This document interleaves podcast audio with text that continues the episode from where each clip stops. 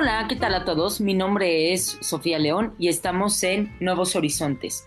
El día de hoy estaremos hablando sobre la lengua española y sus etimologías. Pues bien, vamos a hablar también un poquito sobre el origen del idioma español, sus principales autores y también la importancia que tiene este idioma a nivel internacional. Primero que nada, recordemos que el 23 de abril se celebra el Día Internacional de la Lengua Española y que fue aprobado por las Naciones Unidas. Cabe destacar aquí algunos aspectos importantes dentro del idioma. El primero es que Miguel de Cervantes y Saavedra es el escritor más reconocido de la lengua, es decir, eh, con su creación de Don Quijote de la Mancha, pues se dio a conocer el español a nivel internacional, además que es una de las obras más importantes dentro de la literatura universal. Asimismo, hay autores bastante famosos de la lengua española que también pues son reconocidos, tal es el caso como Lope de Vega o como Sor Juana Inés de la Cruz,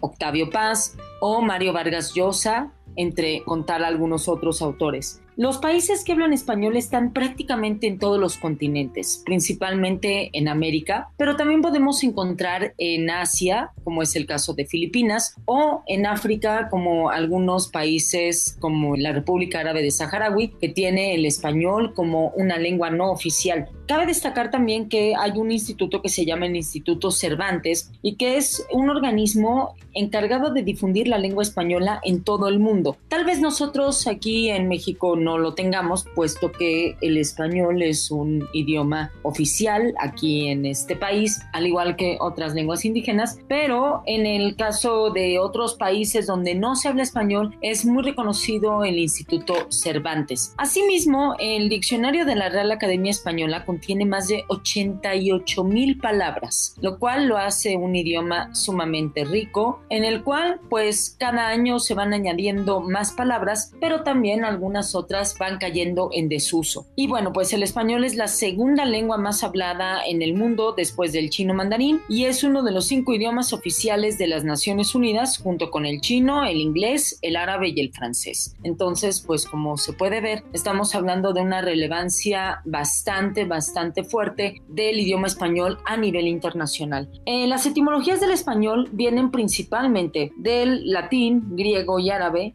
las cuales fueron enriqueciendo el idioma a través de las invasiones bélicas o culturales. Y es por eso que tenemos palabras como el caso de almohada, alhaja u ojalá, por ejemplo, que son palabras que vienen del árabe, o tenemos algunas otras, como es el caso de eh, tanatología, cardiología, eh, biología, etcétera, que tienen origen en el griego. Inclusive en la misma palabra asomarse, pues viene precisamente de sacar el cuerpo. Entonces, pues estamos hablando de ahí de una riqueza cultural bastante importante. Y no olvidemos, por ejemplo, que como parte de las, eh, de las etimologías del, del, latín, de origen latino en español, pues tenemos lo que son las locuciones. Algunas de ellas, por ejemplo, aut caesar, aut nihil, que significa o todo o nada, o en el caso de veni, vidi, vici, ¿no? Que fue, que en este caso significa vine, vi y vencí. Entonces, como pueden ver, a grandes rasgos, el español, pues es un idioma sumamente rico, es un idioma que además tiene relevancia a nivel internacional. Se le dedica un día que es el 23 de abril y que además pues es un idioma hermosísimo, el cual pues vale la pena cuidar y vale la pena además enriquecer. Pues bien, yo los dejo. Mi nombre es Sofía León Mabrides y estamos aquí en Nuevos Horizontes. Hasta la próxima.